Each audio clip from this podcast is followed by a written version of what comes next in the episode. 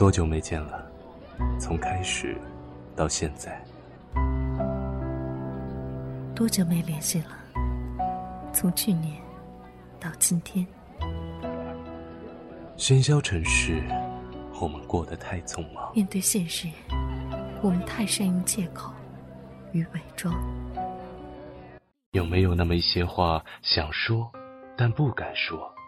我求求你嫁给我！你就是对我好，承认怎么了？有没有那么一些人，想见却不敢见？呸！我才不承认呢！把你的情绪说给我们听，有关青春，有关过往。把你的故事说给我们听，有关父母，有关爱人，有关你的一切。这里是想把我说给你听。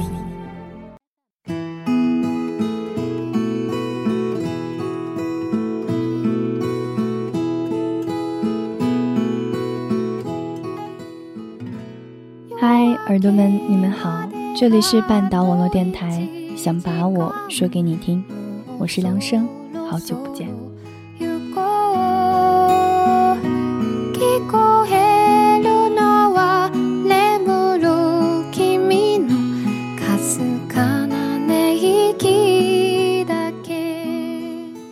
安安，你说你爱我，我也相信你爱我，可是。就只是嘴上说说吗？安安，你还是要去北京吗？嗯，对。他试探性的问着我，我却回答的十分坚决。安安，不是我不爱你，你有没有想过能不能为我放弃一些东西？我无话可说。六年来，我是的确很认真的爱着他。想努力和他走下去，可是我却从来没有想过要怎么做才是真正的努力。我可以坐通宵的火车去看他，也可以为他织围巾、做蛋糕。可是我不得不承认，我从来没有想过要为了他改变自己的生活和轨道。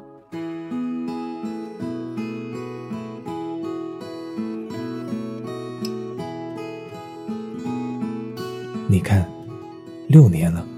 我连做你的软肋的资格都没有。吴承轩是和我交往时间最长的一个，也是把我看得最清楚的一个。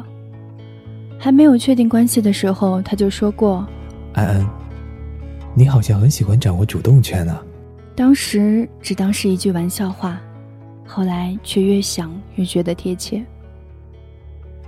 我们是在贴吧认识的，《地狱公寓》。一部我已经把内容忘得差不多的小说。二零一零年九月二日，我凌晨五点被噩梦惊醒，再难入眠，愉快的开始水群。那时候的群里只有他一个人在线。你也起这么早啊？我是还没睡。那怎么还不睡呢？没有信仰，睡不着。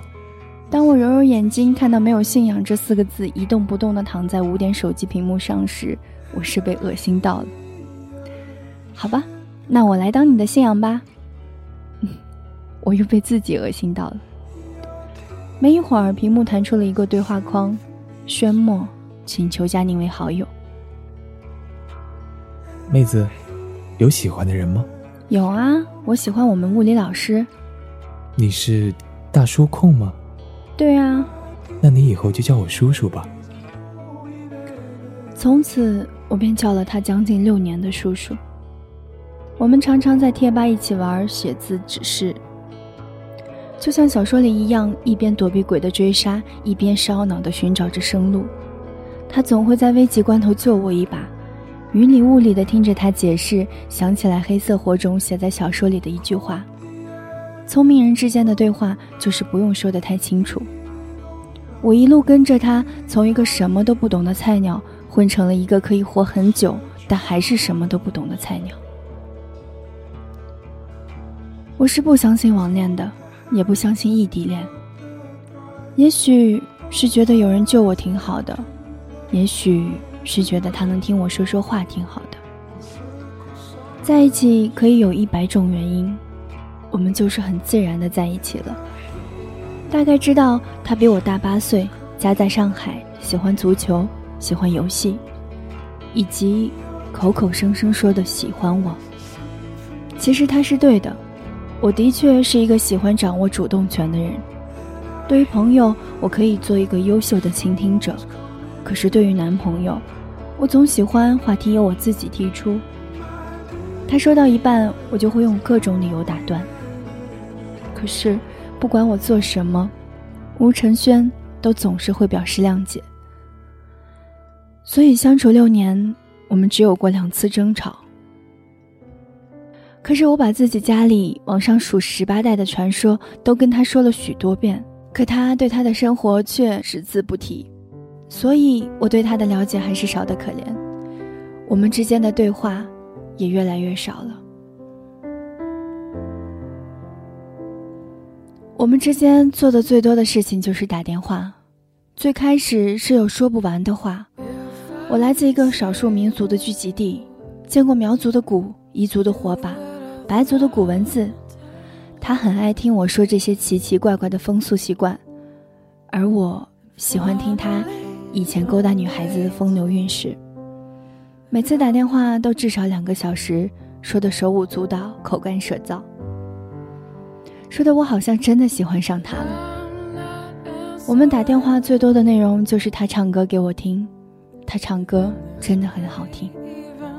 我想听的歌，他都会认真的去学，不管是好妹妹的民谣，还是罗志祥的舞曲，或者赵传的摇滚和阿黛尔的经典，他都给我唱过。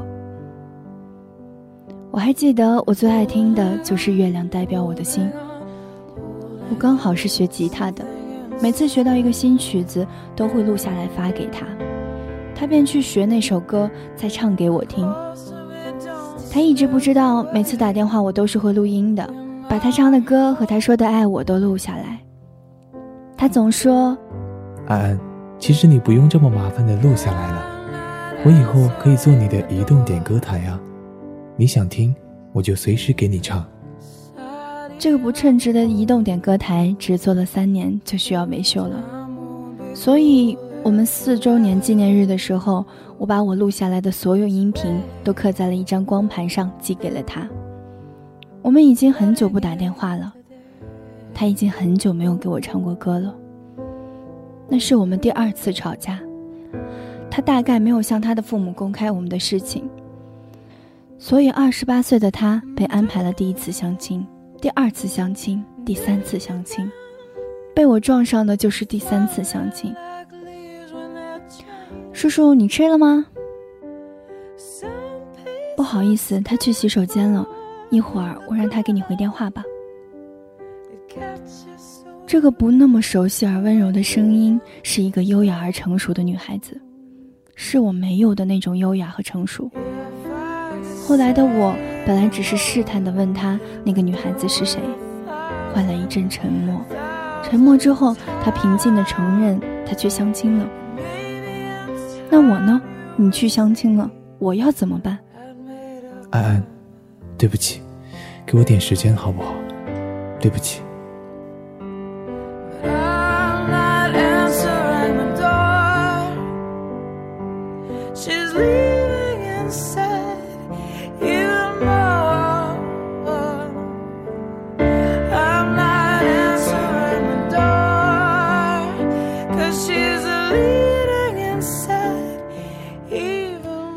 我对于他的坦诚并不诧异，他的手机是一直都会带在身上的，能刚好给别的女孩子接电话的机会，就已经是将这件事情向我宣布了。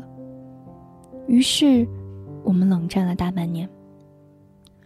半年的交流止于晨昏丁卯的早安晚安，我是真的把自己当成了一条单身狗。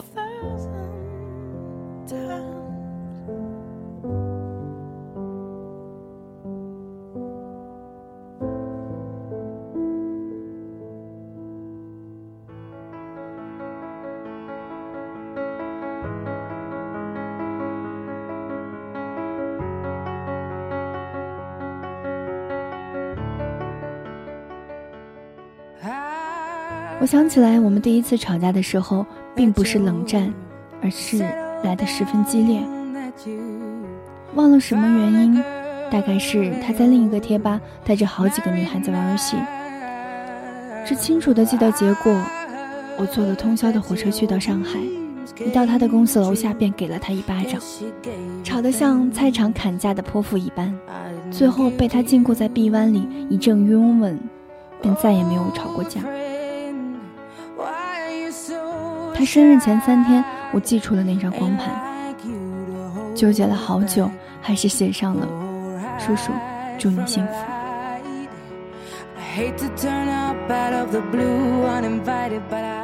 安安，你相信我吗？还不等我回答，他就接着说：“我说过会做你一辈子的移动点歌台，就不会食言的。等你大学毕业，我就带你回我家，相信我。”无论是鬼迷心窍，还是依旧贪恋他的宠爱，我们还是和好了。从此，这个移动点歌台一直被我使用了六年。吴承轩给我最温暖的事情，便是他每次都能秒回我的信息，哪怕只是看到一条好玩的微博，随手艾特了他，而且坚持了很多年。你知道的。很多事情做一两次都不过是冲动或者顺手，做三五年便是真正的温暖。相爱的人之间是有心灵感应的，所以无论是出于什么原因，我都很感动。他一直说他就是一个秒回机器人，对呀，这个秒回机器人的使用年限只有六年。其实刚开始的时候，我觉得吴承轩是个骗子。要么是传销组织，要么就是黑市卖器官的。我就是这么缺乏安全感，总觉得社会上充满了阴暗面，如被迫害妄想症一般，以为身边的人都会对人不怀好意，不敢也不愿意相信任何人。直到第一次见到了他的时候，那是我十八岁生日，他特意赶过来陪我过生日。他并没有事先告诉我。按我给的地址找到我的宿舍，才给我打电话。他穿着一件加绒的黑色衬衫、深色牛仔裤、板寸头发，抱着一捧红玫瑰，花瓣将初春的阳光恰好反射在他的脸颊。不知道是玫瑰映出来殷红，还是正午下升温的绯红，眼里透出来的是大学里男孩子没有的成熟。恰是这种被生活刻画出来的成熟，在人来人往的同学里显得鹤立鸡群，吸引了我。我接过他手里的花，在同学们有些羡慕、有惊愕的眼光中，牵着他的手走出了校门。这手捧花是刚在一起的时候一句玩笑话：“叔叔，你什么时候会来看我呀？”时机到了就会见了啊。那你来的时候给我买一捧花好不好？这样我就能一眼认出你了。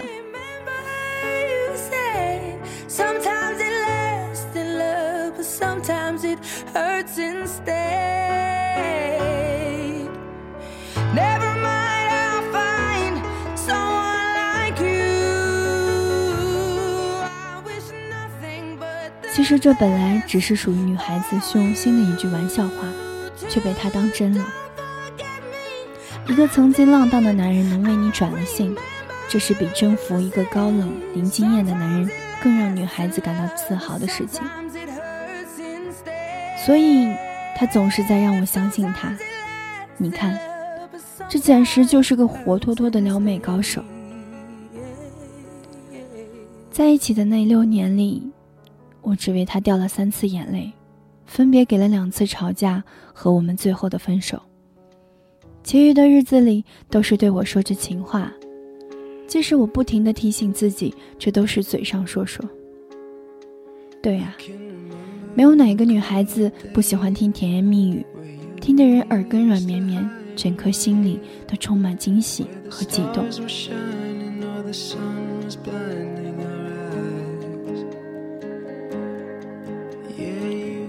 十月份便是填报志愿的时候。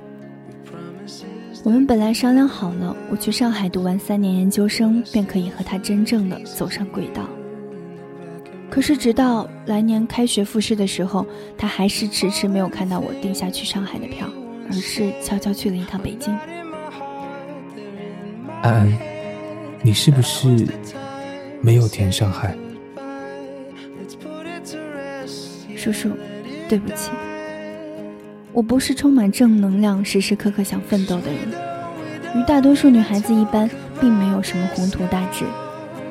何尝不想嫁个有钱的男人，就过着悠闲安逸的生活？我知道吴承轩满足这样的条件，我也相信他能做到。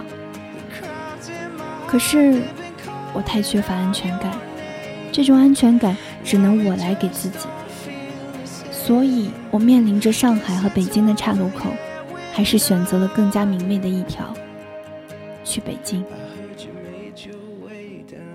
其实填志愿只不过是动动鼠标的事情，他没有看我的迟疑和犹豫，我也没有来得及告诉他，其实他早就深入我的灵魂，长成了我的软肋。我没有再多余的解释，即使做出这样的选择，已经过去了好几个月。可是我至今还是不明白自己的想法。他一意孤行地认为他在我心里的天平上无足轻重，所以不出意外地说出了那句“分手快乐”。我竟十分理解的和平分手，怔怔的不明白自己在想什么，不知道自己以后要做什么。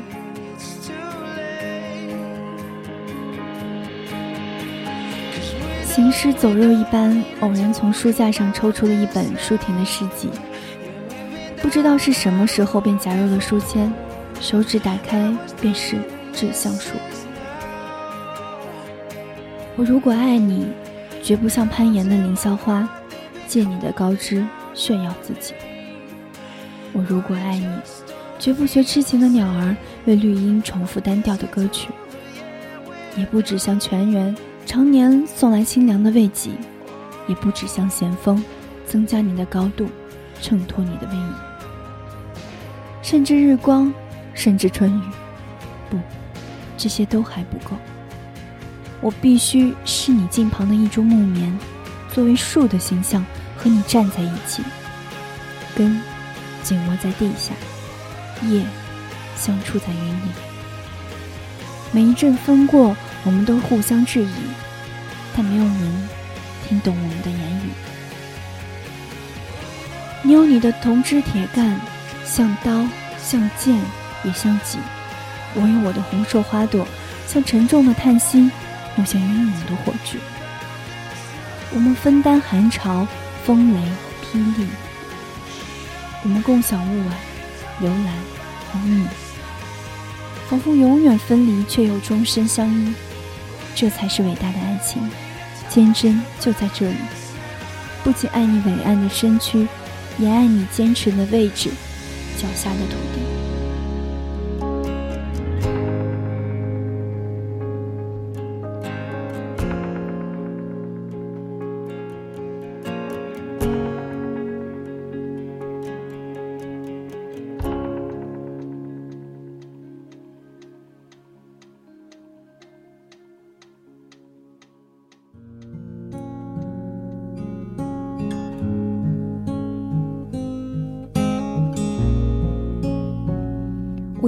句的读完了这首诗，才想起来夹入这张书签便是填志愿前几天的事情。之所以放弃了去上海，正是因为这句“我必须是你近旁的一株木棉，作为树的形象和你站在一起”。之所以放弃去上海，便是希望自己可以尽力选择更好的地方。我不愿意做吴承轩的肋骨。希望自己能与他平等的谈恋爱。这个原因，我曾对他说过许多遍。可是比我提前许多年的社会经验，让他没了斗志。他常常告诉我，我们能有不错的生活就好，没必要那么拼命。可是我不信啊，心底里带着那股子没经过挫折的冲劲儿，总想着靠自己更努力一些。安安，我这么喜欢你，喜欢每一个的你。撒娇任性不讲理的你，说话轻柔害羞的你，细心记录生活点滴的你，最喜欢永远充满干劲儿，想做什么就去做的你。可是没想到，恰是这个最让我动心的你，一步步把我推得越来越远。相爱一场，我终于走向更适合自己的道路。我一定会变成更好的自己。叔叔，我很庆幸能爱过你。让我甘心付出，让我找到努力的源泉，也很庆幸被你爱过。你给我的每一次细心与感动，都一直被我记在心中，都会让我在往后的生活里将其珍重。愿你有你的铜枝铁干，像刀，像剑，也像戟；我有我红色的花朵，像沉重的叹息，又像英勇的火炬。即使在无法分担寒潮、风雷霹雳，无法共享雾霭、流岚、红霓，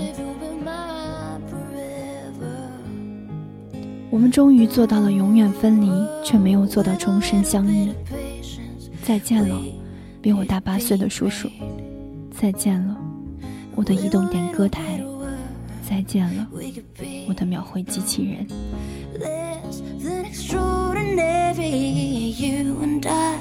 can make it through the rain. We can make it through the heartache if we make it through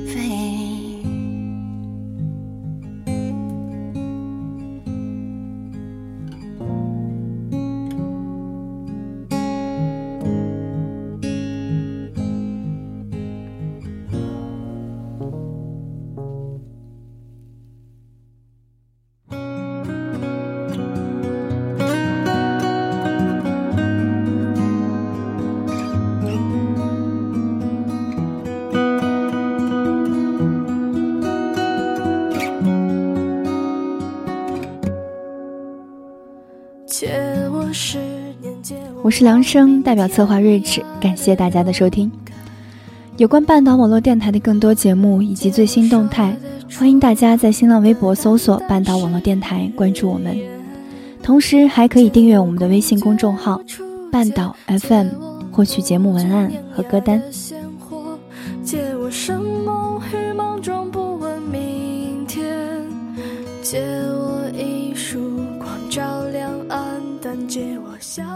我们下期不见不散。借我杀死